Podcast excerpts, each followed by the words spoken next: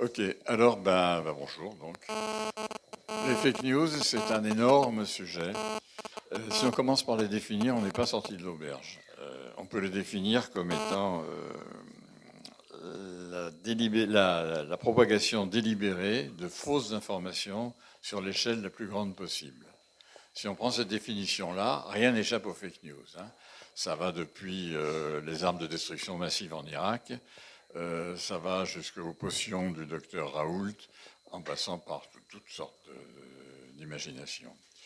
Euh, il y a cependant une fake news beaucoup plus importante, sur une échelle extraordinaire qui touche des milliards d'individus, dont on ne parle pas tellement, qui sont les fake news liées aux interprétations littéralistes des textes religieux. Ça, ça touche bien autre chose que les élucubrations du professeur Raoult. Hein. Euh, ça touche quelques milliards d'individus. Alors, euh, à des titres divers, évidemment, euh, cette lecture littéraliste des textes sacrés, je pense évidemment à la Bible et au Coran, a dominé la culture humaine pendant des centaines d'années, voire des milliers d'années. Bon, des, centaines d'années, des milliers d'années. Euh, et il continue à le faire. Alors évidemment, on n'est plus à l'époque de l'Inquisition. Euh, rares sont les gens qui s'imaginent que le monde a été créé il y a 4 ou 5 000 ans euh, avec l'humanité. Encore qu'il faut faire attention, euh, nous vivons ici dans un cocon tout à fait particulier. Si vous regardez à l'échelle de la planète ce qui se passe, c'est encore des milliards de gens qui s'imaginent qu'il y a eu Ève, Adam, la glaise et toutes ces histoires-là. Il ne faut pas l'oublier. Il ne faut pas oublier que sans aller même au Pakistan ou en Afrique, où les pratiques magiques sont largement dominantes, dans un très grand pays, le pays le plus civilisé du monde, à savoir les États-Unis, eh ben, près de la moitié des gens sont créationnistes. Le vice-président des États-Unis, Mike Person, croyait euh, à l'interprétation littérale de la Bible. Euh, le ministre de l'Éducation nationale là-bas également. C'est pas une petite affaire quand même ça. Hein. Donc euh, c'est pas simplement pour les sous-développés. Alors il est peut-être aventureux de mettre sur le même plan, et je pense que ça va choquer pas mal de camarades, euh, les mythes religieux et euh, les fake news standards du type euh, le procès Dreyfus ou ces histoires-là. C'est vrai, les mythes religieux sont profondément enracinés, ancrés en quelque sorte dans les sociétés. Il est très difficile de s'en débarrasser. Par contre, ce qu'on appelle les fake news sont beaucoup plus superficiels. Qui, se souviendra dans 20 ans euh, des élucubrations du professeur Raoult ou bien des, mises en scène des, frères Bogdanov Ça a complètement disparu. Par contre, euh, le reste va rester. Alors, ce qui m'intéresse, encore que entre les mythes religieux et les mythes de type scientifique, euh, il y a un passage continu. Hein. Est-ce que ça marche ce truc-là? Non. Ah ben, c'est pas de ma faute. Ah ben, il faut, il faut repartir. Désolé.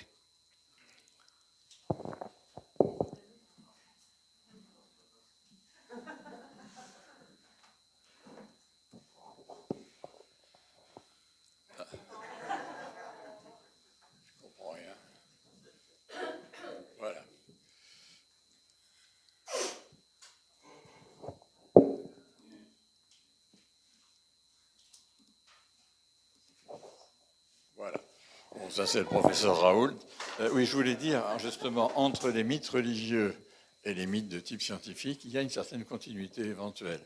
Et on a eu la chance, avec l'épisode de Marseille, d'assister à la naissance d'une nouvelle religion, avec son prédicateur, ses saints, ses adorateurs et ses miracles.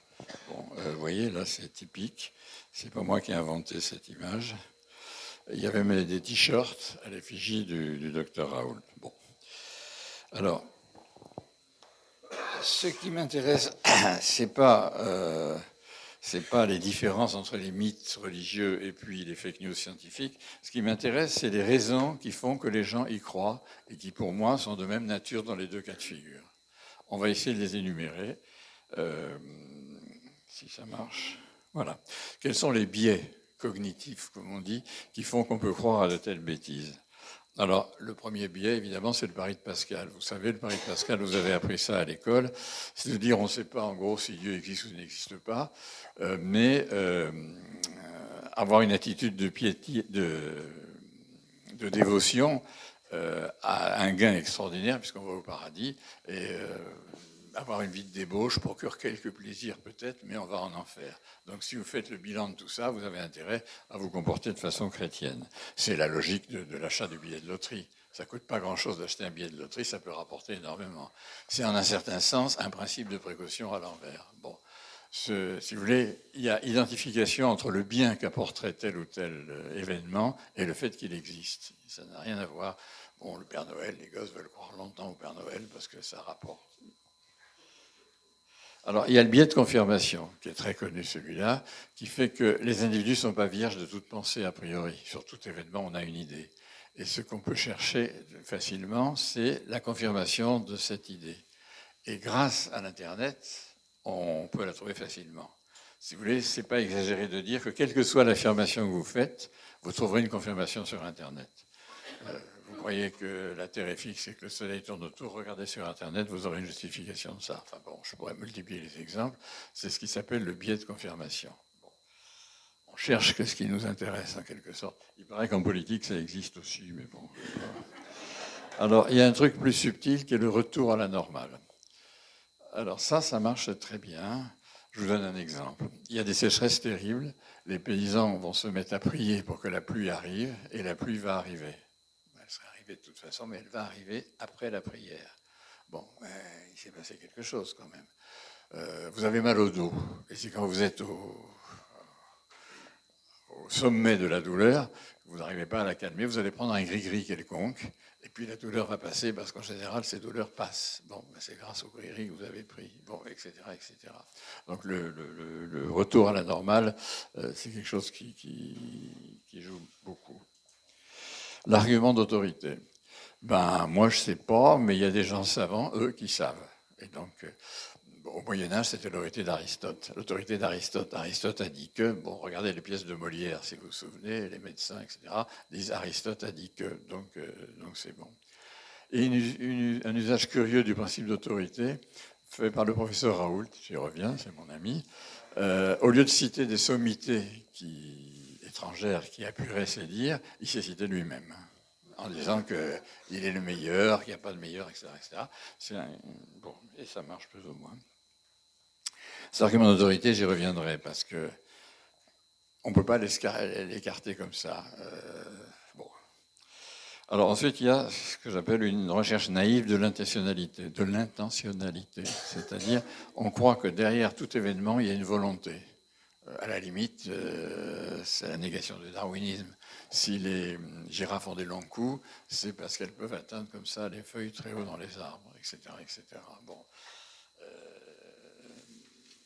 et ça, c'est à l'origine de la théorie des complots, évidemment. Alors, il y a l'effet placebo, ensuite, qui est bien connu. On sait que l'effet d'un médicament, c'est pas simplement la chimie du médicament, c'est la croyance qu'on a que ces médicaments va vous, vous soulager. Bon. Le symétrique de l'effet placebo, c'est l'effet nocebo. Un tel médicament a mauvaise réputation, hein, quand on le prend, on va plus mal. Bon, l'effet placebo est très lié à l'homéopathie, évidemment. J'y reviendrai un peu plus tard. Ensuite, il y a l'incompréhension du fonctionnement des nouvelles machines. Quand on ne comprend rien au monde moderne, ce qui est le cas d'écrasante majorité d'entre nous, hein, on ne sait pas comment, même, une télévision, interroger les gens ici, comment, quel est le principe de la télévision, comment ça marche sans parler du téléphone portable. Tout ça, c'est incompréhensible.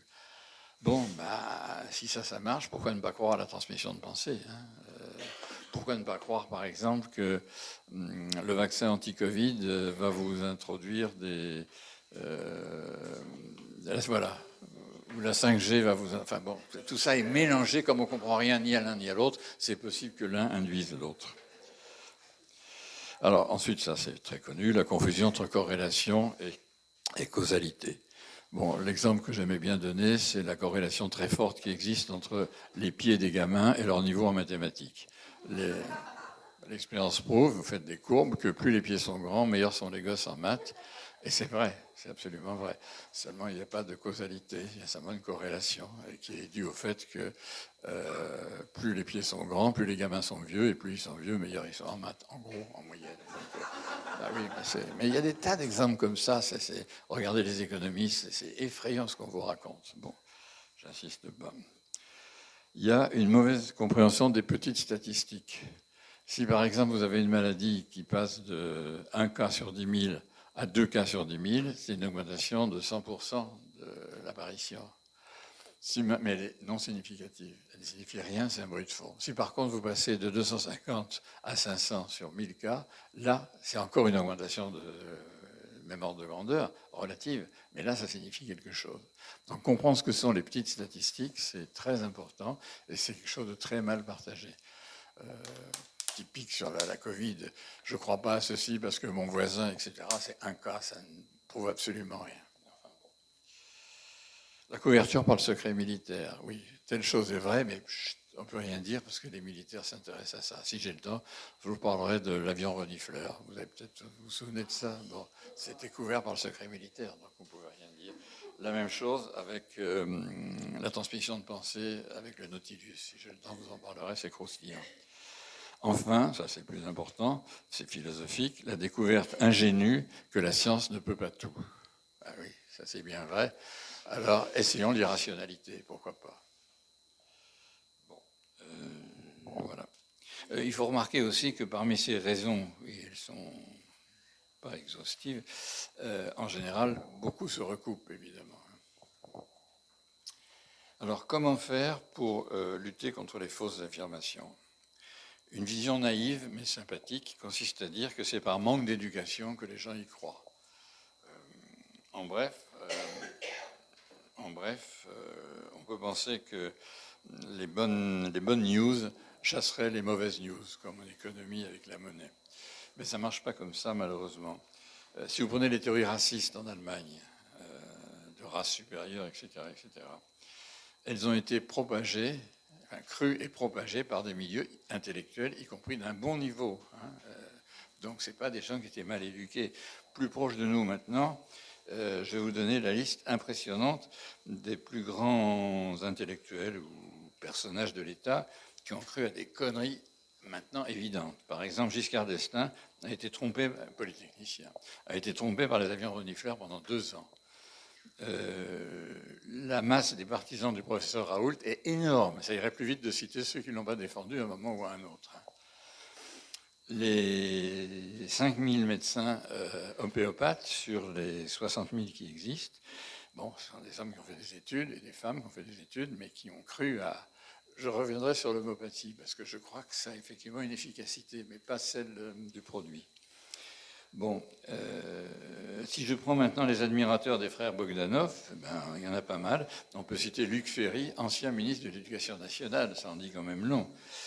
Euh, et puis, euh, les adeptes de l'astrologue Elisabeth Tessier, ben, il y a François Mitterrand, à tout bien, tout honneur. Ça, c'est les frères Bogdanov, pour ceux qui ne se souviennent pas. Ils sont pas beaux, mais c'est pas bien de se moquer des gens quand ils sont infirmes. Ça, c'est à propos de Madame Tessier.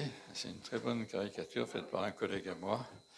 Méfiez-vous des charlatans. C'est un avis de professionnel. Et puis ça, c'est beau, non? C'est un bouquin sorti par Elisabeth Tessier que je vous recommande, qui s'appelle Sous le signe de Mitterrand, où elle explique les longues discussions qu'elle a, eues avec lui. Elle le consultait, et il la consultait régulièrement avant de prendre une décision importante ça fait quand même peur de voir que les hommes d'État, il y en a d'autres, hein. on a dit que Brezhnev avait des astrologues, on l'a dit aussi de Staline, c'est effrayant. Hein. Euh, donc, euh, l'éducation, oui, bien sûr, l'éducation. Si ces gens-là avaient été mieux éduqués, peut-être ils n'en seraient pas là, mais je ne crois pas que ça marche comme ça. Si vous voulez, pour prendre un exemple caricatural, sur les centaines de milliers d'Indiens qui vont se baigner dans les eaux euh, polluées du Gange, pour exorciser toutes sortes de maladies, etc. Un bon cours de bactériologie serait certainement utile, mais c'est naïf de croire ça. En fait, la sortie de la misère serait infiniment euh, plus importante qu'un cours de bactériologie. Donc l'éducation, certes, euh, je ne vais pas dire que ça sert à rien, mais c'est pas comme ça que ça marche. Si vous voulez, le, succès des fake news autour de la Covid illustre parfaitement les, quelques points que j'ai listés tout à l'heure. Qui comprend comment marchent les vaccins Amusez-vous à regarder sur, euh, sur Wikipédia, par exemple. C'est incompréhensible. Enfin, c'est très bien ce qu'ils disent, mais c'est à peu près incompréhensible bon, euh, par, par, les gens. Bon, alors donc, comment croire à quelque chose? Comment croire à leur efficacité? Il faut faire confiance. Alors, il faut faire confiance. Cette confiance ne va pas s'établir du point de vue médical, parce que les gens sont incompétents là-dessus, elle va s'établir euh, par rapport à ceux qui vous disent quelque chose. Est-ce qu'on peut faire confiance à des gens qui ont démontré qu'ils se foutaient éperdument de vos conditions de vie? Évidemment non, et qui ont par ailleurs menti sur la question des vaccins hein, et sur la question du masque. Donc on n'a aucune on comprend pas comment ça marche, on n'a aucune confiance dans ces gens-là, et sur le terrain sur lequel on peut juger, ils ont été complètement incompétents. Donc euh, bon voilà on n'y croit pas. Euh, et c'est pour ça d'ailleurs que dans les manifs antigouvernementales qui ont eu lieu, il y a eu pas mal de slogans anti-vaccins. Bon, c'est regrettable, mais c'est pas du tout artificiel. Hein. Ça correspond à quelque chose de très profond.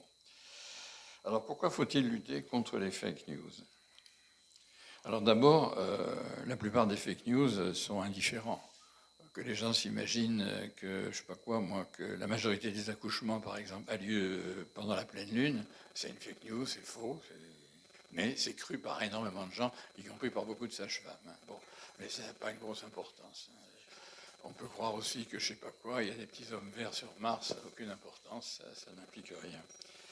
Euh, on peut croire qu'il y a des canaux sur la Lune, des canaux sur Mars, ça n'implique pas grand-chose.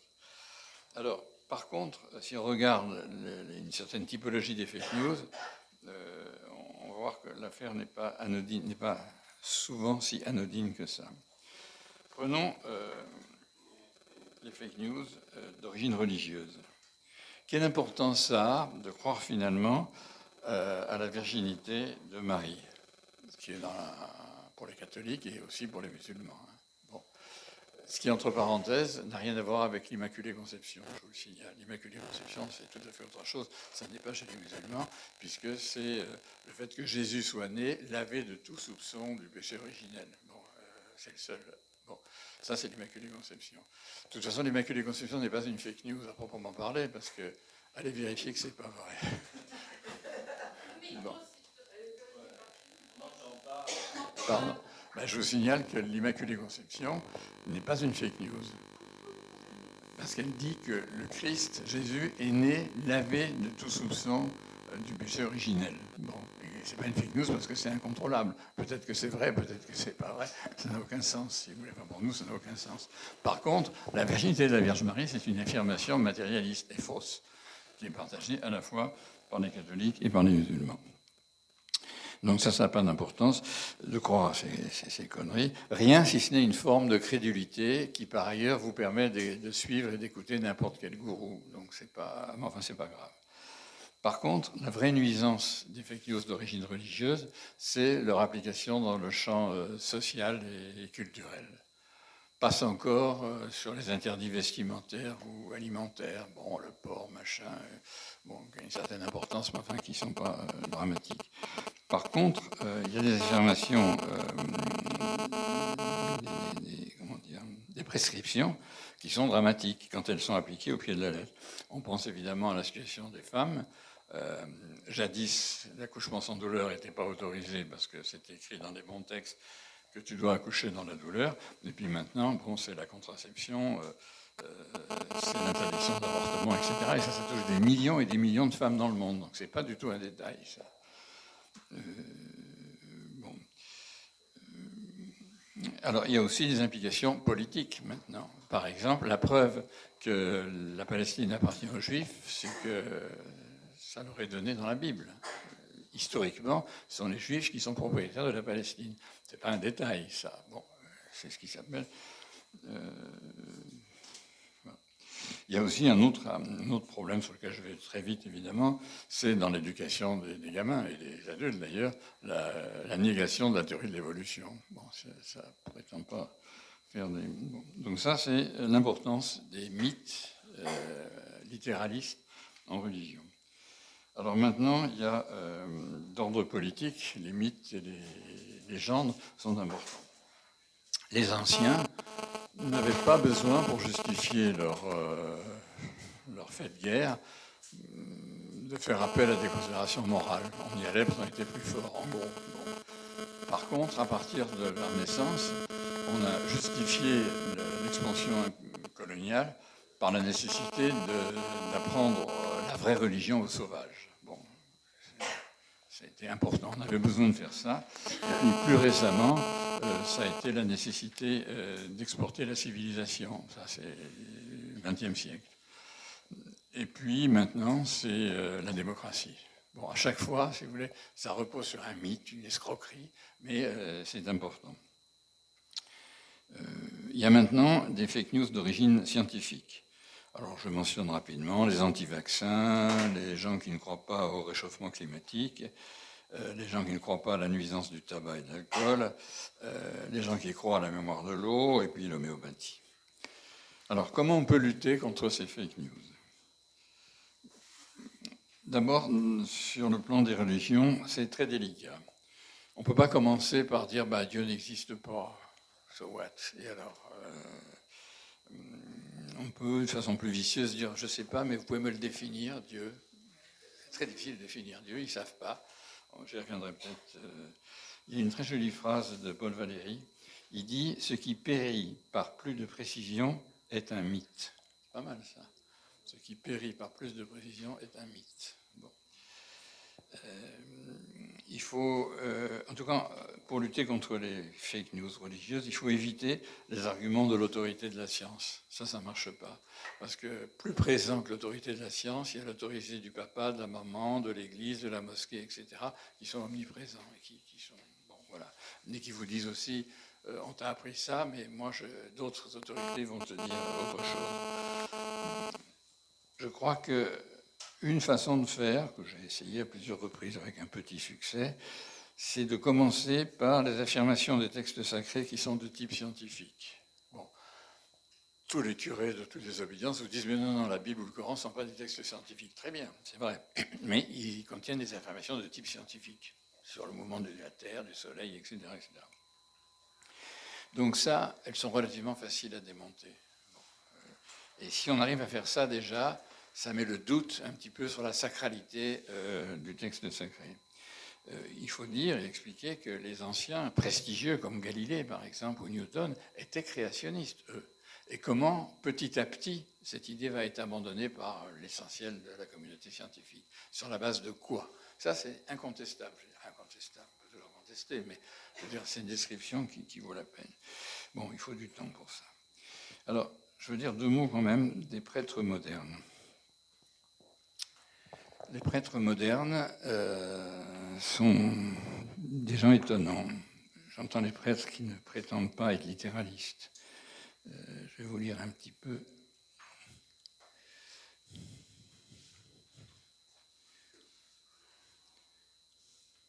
Compliqué. Voilà. Voilà ce que dit par exemple la rabbine Delphine Orviller c'est pas mal, il hein, faut le faire.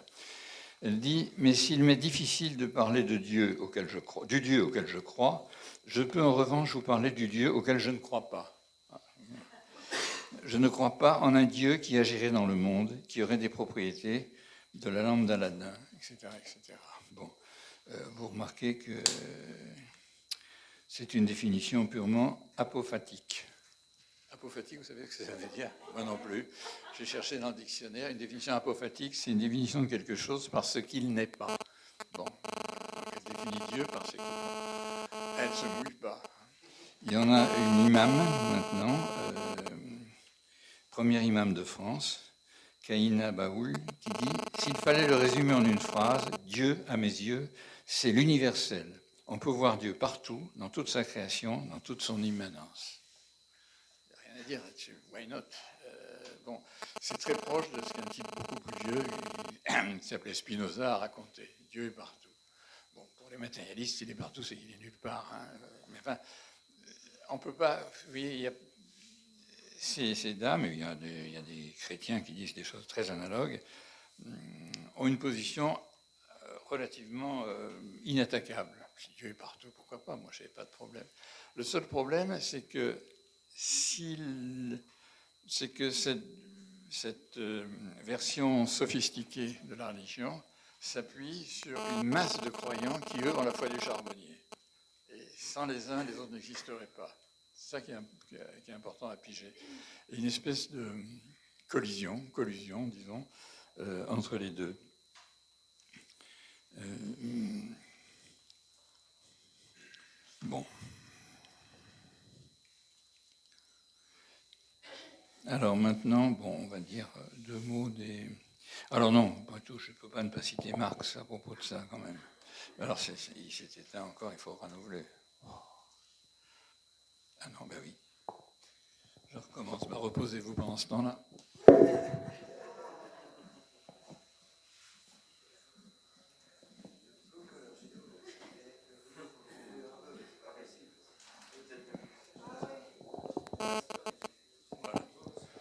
Alors c'est une phrase très connue de Marx.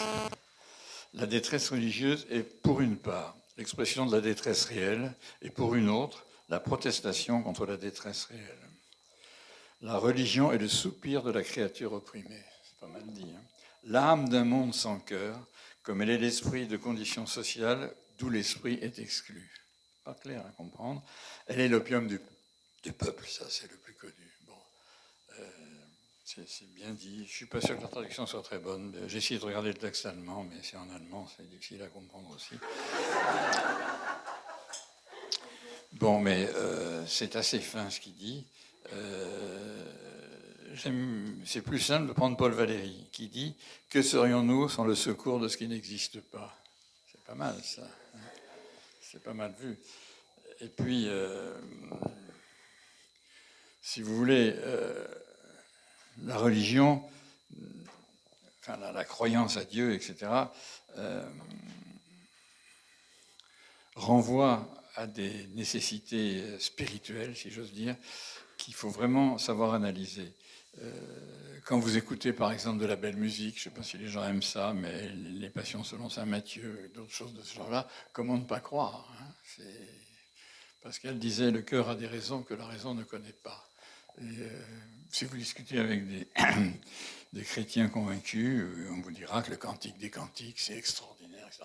Pourquoi pas, La question n'est pas là. Hein.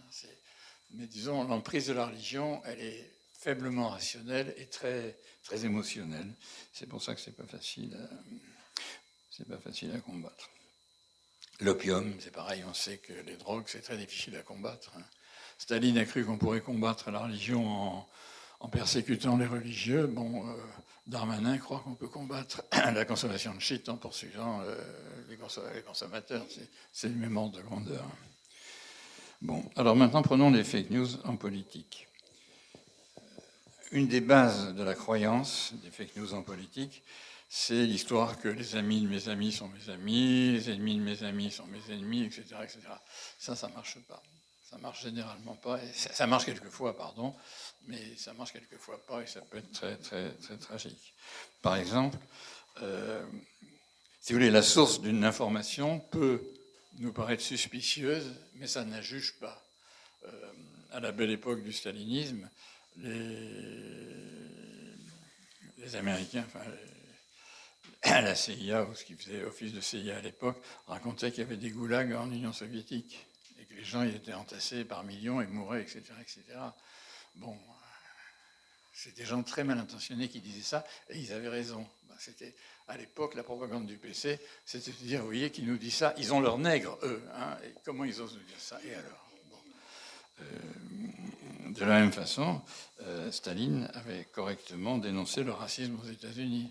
Mais on disait, les ennemis de mes amis, etc. Et encore aujourd'hui, on voit beaucoup sur l'Ukraine, par exemple, on voit des tas de choses de ce genre-là, les amis de mes amis, mes amis, etc. C'est pas une bonne chose. Alors, sur les fake news scientifiques. Alors, en principe, en science, euh, l'argument de la preuve est plus prégnant. Euh, par exemple, en mathématiques, je ne connais pas de fake news. C'est très difficile d'en faire. Pour de tas de raisons. D'une part, parce que c'est quand même une démonstration, c'est une démonstration, hein, c'est dur. Ensuite, les gens s'en fichent éperdument. Ça n'a pas de succès populaire. Donc, on ne voit pas pourquoi on ferait des fake news là-dessus. Mais surtout, le fait que quand on apprend les sciences aux élèves, on fait l'histoire des vraies news, l'histoire des découvertes, petit à petit, etc. etc. Bon, et. Euh, non, c'est pas ça, je voulais dire. Bon, et euh, non, j'ai une phrase de, de Kepler, qui n'est pas à la Ligue, hein, mais qui est un grand monsieur quand même. Il dit Les voies par lesquelles les hommes parviennent à comprendre les choses célestes me semblent aussi admirables que les choses célestes elles-mêmes. C'est magnifique cette phrase. La façon dont tu es parvenu à comprendre quelque chose est au moins aussi important que la chose elle-même. C'est merveilleux. Dans l'enseignement, à ma connaissance, et j'ai un peu pratiqué ça, on n'apprend que des true news, des choses vraies aux élèves, pas les, choses fausses. Et c'est bien dommage. C'est pas dit, il faudrait leur apprendre, il faudrait montrer comment on construit tout ça et comment on est passé à travers des choses fausses. Et on ne le fait pas. Bon, c'est un peu dommage. Euh, alors, euh, maintenant, dans les sciences, plus les domaines scientifiques euh, concernés, enfin, et loin des, sciences dures, comme on dit, plus les fake news sont, importantes. D'abord parce que ça intéresse beaucoup de monde, je pense à la biologie, à ces choses-là, et d'autre part que les démonstrations sont plus délicates. Si vous voulez, quand vous avez un phénomène qui interagit peu avec l'extérieur, c'est facile de refaire la manip, c'est facile de la discuter, de la prendre en considération, etc. S'il interagit beaucoup avec le monde extérieur, comme c'est le cas en biologie et dans toutes les sciences comme ça, humaines, euh, c'est très difficile. Parce que, si vous voulez, à la base de, ces considérations, il y a l'idée que les mêmes causes créent les mêmes effets. Les, mêmes causes, allez les identifier. En biologie, c'est une multitude de qu'il faut considérer. Donc quand vous refaites la manip, vous n'avez jamais exactement les mêmes causes. Alors que quand vous faites de la physique, vous étudiez les électrons, ben, les électrons partout dans le monde existent depuis des milliards d'années, existeront encore des milliards d'années, et ils sont tous les mêmes où que vous soyez. Si vous prenez le diabète, par exemple, ben, c'est très compliqué un diabète, ça dépend des individus, etc. etc. Bon. Euh... Alors, Il faut maintenant distinguer les false news des fake news. Les erreurs en science, c'est le lot commun du travail des scientifiques. Il y en a eu plein, plein, et puis on ne peut pas faire autrement, bien entendu. Euh, par exemple, un exemple de fake news que je trouve très intéressant, c'est l'exemple de Koch. Koch, c'est un bactériologiste allemand qui a été aussi connu que Pasteur à son époque. Ils étaient en rivalité permanente. Et il a découvert le bacille qui se trouve porter son nom. Bacille de. C'est pas une petite découverte. Il avait un prestige immense euh, à l'époque. Et il a cru découvrir un vaccin contre la tuberculose, ce qui n'était pas une petite affaire. C'était la tuberculine.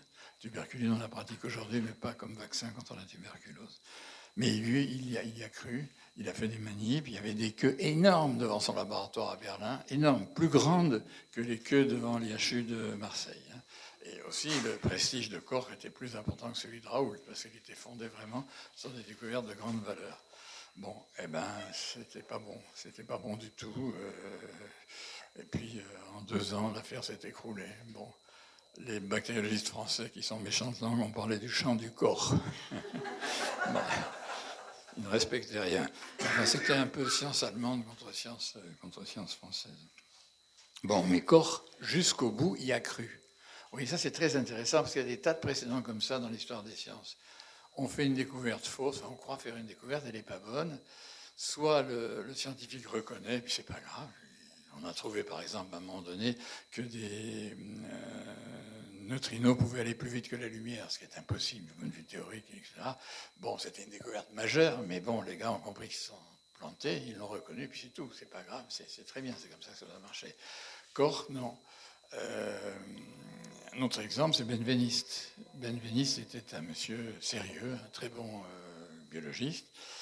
Euh, il a cru découvrir euh, ben, ce qui s'est appelé ensuite la mémoire de l'eau. C'est-à-dire, si vous prenez de la poudre de perlimpinpin, que vous la diluez énormément, énormément, énormément, au point qu'il ne reste plus un atome, ou pratiquement plus un atome dans la solution, l'eau conserverait une espèce de mémoire du fait qu'elle a dissous la quantité de poudre de perlimpinpin et aurait une action.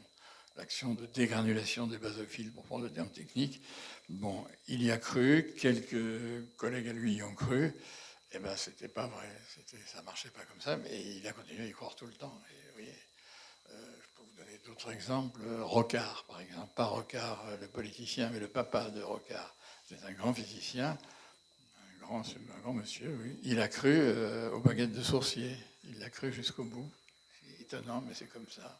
Il est un exemple de ce genre. Donc, on peut passer continuellement de la false news à la fake news. La fake news, c'est quand on s'entête à tort. Alors, pourquoi ça marche maintenant? Alors, pourquoi ça marche euh, Ça ne va pas marcher, ça, par contre? Peut-être on fait un arrêt, non? Qu'est-ce que tu en penses? Oui, je ne sais pas, vous en pensez? Je vais finir. Tu veux que je finisse vite Je vais finir vite. Alors, allez, mais oui, mais je peux pas. Il faut que je.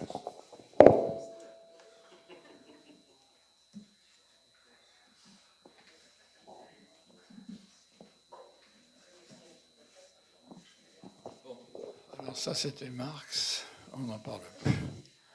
Voilà. J'aime beaucoup cette phrase de Paul. J'aime beaucoup Paul Valéry, en fait. Il dit le mélange de vrai et de faux est énormément plus toxique que le faux pur. Mal, ça.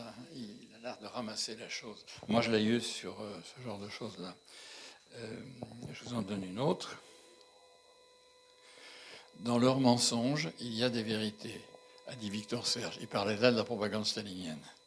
Et il a dit dans leurs mensonges, il y a des vérités. Ben oui, évidemment. Quand il dénonçait l'impérialisme américain, c'était une vérité. Mais le reste n'était pas. Bon, c'est bien, bien dit ça. Alors, les fake news marchent quand elles calquent une démarche scientifique. Euh, et surtout, euh, et en même temps, qu'elles contiennent des éléments de vrai. Les fake news sans aucun élément de vrai ne tiennent pas la route longtemps. Celles qui contiennent un peu d'éléments de vrai sont toxiques à cause de ça. Alors, je vais vous donner une citation, j'aime bien les citations comme ça. Perrin, qui est un physicien du début du XXe siècle, euh, qui a découvert les atomes, c'est pas une petite affaire. Hein. Bon, il a démontré que les atomes existaient. Il a eu cette phrase assez bonne. La science remplace du visible compliqué par de l'indivisible simple. Les atomes, c'est pas visible, mais ça explique fondamentalement plein de trucs. Il dit que c'est ça la démarche scientifique. Euh, je pourrais considérer que les équations de la physique mathématique aussi remplacent du visible compliqué par de l'invisible simple. Même la loi de la chute des corps, elle est simple par rapport à la vraie chute des corps qui est très compliquée. Il y a la résistance de l'air, il y a plein de choses, etc. Comme vous êtes déçu que je ne cite pas Marx, j'y tiens. Marx a dit, c'est pas simple non plus, mais enfin, la méthode de s'élever de l'abstrait au concret n'est pour la pensée que la manière de s'approprier le concret de le reproduire en tant que concret pensé. Je répète, non, c'est pas utile. La méthode de s'élever de l'abstrait au concret n'est pour la pensée que la manière de s'approprier le concret, de le reproduire en tant que concret pensé. À quoi pensait Marx? Euh, bon, Fondamentalement, pour la plupart des camarades ici qui ont lu le Capital,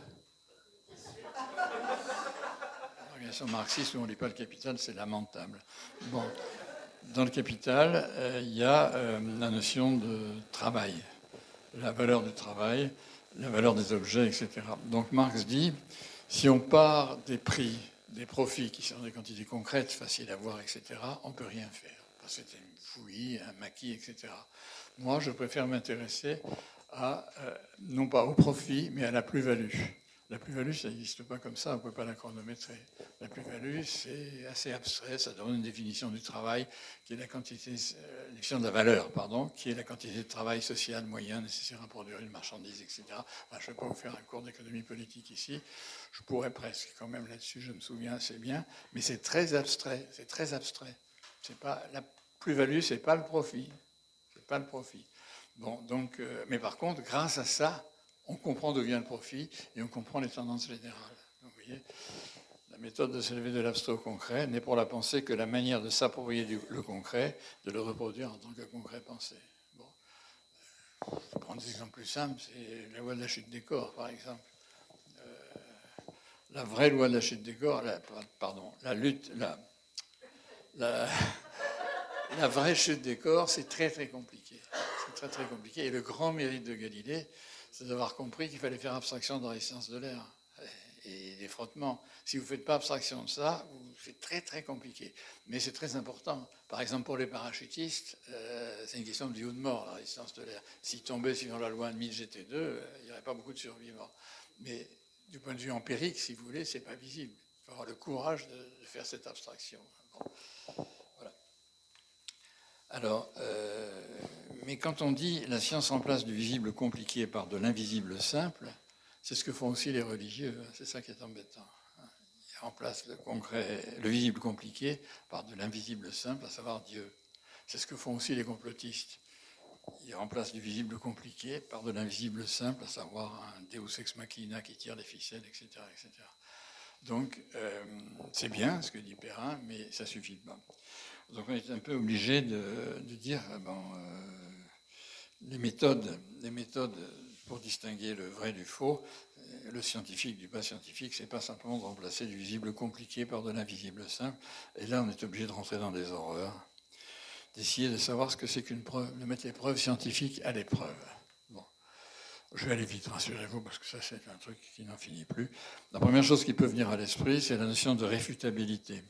Popper, physicien, un philosophe autrichien, du, siècle passé. C'est très populaire ce qu'il a écrit. Il dit en gros qu'une théorie scientifique n'est jamais irréfutable. Pour qu'une théorie soit scientifique, précisément, il faut qu'elle soit réfutable, qu'on puisse la contester. Si on ne peut pas la contester, euh, on sort du domaine de la science. La religion, par exemple, pour lui, n'est pas scientifique parce qu'elle est incontestable. Pour lui aussi, le marxisme est un peu là-dedans, et la psychanalyse aussi, c'est des choses incontestables. Bon, euh, donc, donc pas scientifique. Bon, ça c'est euh, la pollution, c'est très très populaire. Personne n'ose dire qu'on n'est pas d'accord. Euh, c'est bien, mais à mon avis, c'est pas bon. C'est très bien. il faut que ce soit réfutable. Ensuite, il y a la notion de reproductibilité. Ça, c'est plus compliqué. Bon, bien sûr, si c'est reproductible, c'est un bon signe, mais euh, hum, aller reproduire l'âge de la Terre, par exemple. Vous allez faire une petite maquette et puis voir euh, comment ça se refroidit, etc. Ça, ça marche pas, vous pouvez pas le faire. Euh, mais même en général, en biologie, la reproduction, la reproductibilité est discutable. Pour qu'un événement soit reproductible, je reviens à cette affaire des mêmes causes créent les mêmes effets. Il faut savoir que c'est les mêmes causes. Et en biologie, les mêmes causes, il y en a trop. L'univers intervient, etc. Donc euh, c'est bien la reproductibilité, mais prenez une chose plus importante. Prenez la, théorie de Darwin, euh, de l'évolution des espèces. Est-ce que c'est reproductible? On va y venir un petit peu après peut-être. L'universalisme, bah, il faut que votre théorie soit bonne en Chine, bonne en France, euh, bonne aux États-Unis, évidemment. Il faut que ce soit. La parcimonie, bah, c'est l'art de donner le moins de, de paramètres à votre théorie, le moins de le moins d'explications. La théorie doit être simple. Bon, par exemple, euh, la théorie de Ptolémée. Vous savez, Ptolémée pensait que la Terre était fixe et que le Soleil tournait autour. Ça rendait les trajectoires très très compliquées, etc. Est arrivé Copernic avec la révolution correspondante qui a dit non, non, c'est le Soleil qui est fixe, etc. Bon, c'était une explication plus parcimonique. Si on a le temps, je vous dirais que c'est plus compliqué en vérité, mais euh, en gros, c'est ça. La consistance, maintenant. Bah oui, il faut que votre théorie soit consistante, il faut qu'elle soit non contradictoire avec elle-même et aussi avec les expériences. Bon, ça c'est banal, c'est pas la peine. Encore que, encore que, euh, des théories qui sont un peu contradictoires à l'expérience, mais qui sont quand même bonnes et utiles. On y reviendra peut-être. Mais surtout, c'est le point important, une théorie qui fait qu'elle est bonne, c'est l'imbrication dans le reste des connaissances qu'elles peuvent confirmer ou infirmer. Si votre théorie s'intègre dans l'ensemble des connaissances, qu'elle conteste ou qu'elle confirme, là, c'est une preuve de, force. Euh, prenez, oui, mais c'est plus subtil qu'on peut penser. Prenez la théorie de Newton euh, sur la gravitation. Bah, elle est contradictoire avec la théorie d'Einstein. Pourtant, les deux sont bonnes. Hein mais pas dans les mêmes domaines. Ce qu'a fait Einstein, c'est de préciser les domaines de validité des équations de Newton. Donc souvent, c'est ça le progrès. Ça précise des connaissances, ça étend ou restreint les domaines d'application des autres, euh, autres connaissances.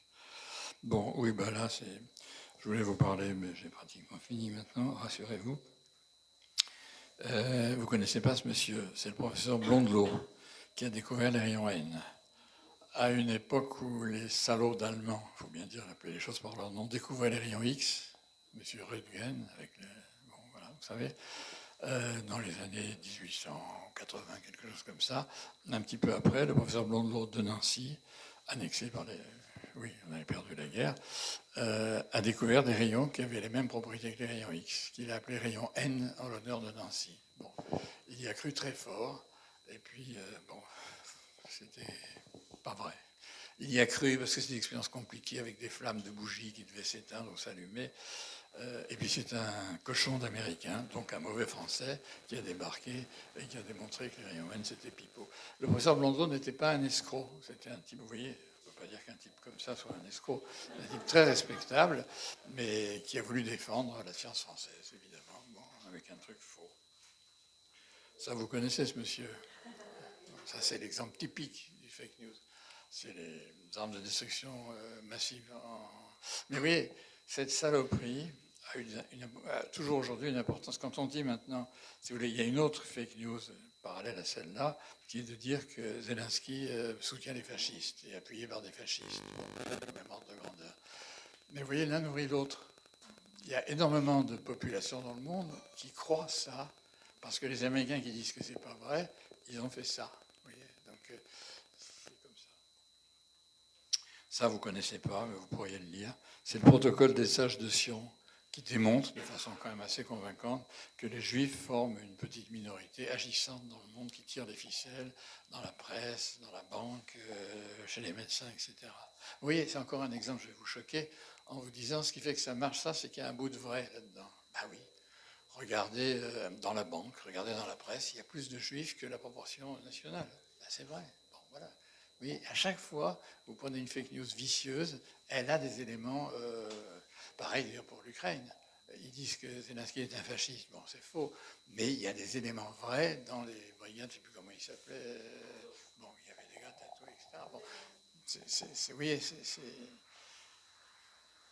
Ah, ça, je dirais un mot là-dessus. Et puis, euh, c'est la tragique histoire des avions renifleurs qui ne reniflaient rien. Bon, euh, ça a coûté beaucoup, beaucoup. Euh, l'histoire c'était pendant la crise euh, du pétrole.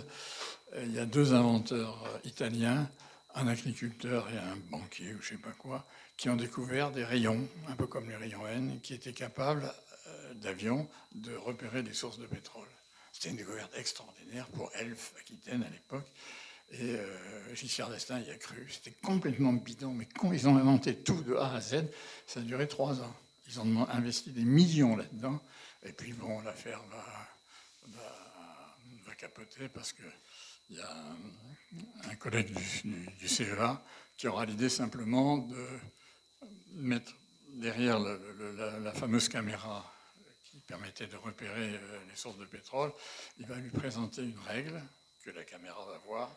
Ensuite, il va casser la règle en deux, remettre ça, et la caméra continuera à voir la même règle. Donc c'était vraiment une escroquerie. Mais cette manip très simple n'avait pas été faite. D'ailleurs, l'affaire Blondelot, c'est pareil ils ont démontré, euh, l'Américain a démontré que ce n'était pas vrai, avec la même chose, en cassant une règle que le professeur de Blondeau continuait à voir. Donc, euh, des choses aussi simples que ça n'ont pas été faites. Ça, c'est marrant, c'est l'expérience du Nautilus. Ça vous dit rien, ça, Bon, ça fait la, la une à un certain moment. Science et Vie, c'est un journal sérieux, relativement quand même.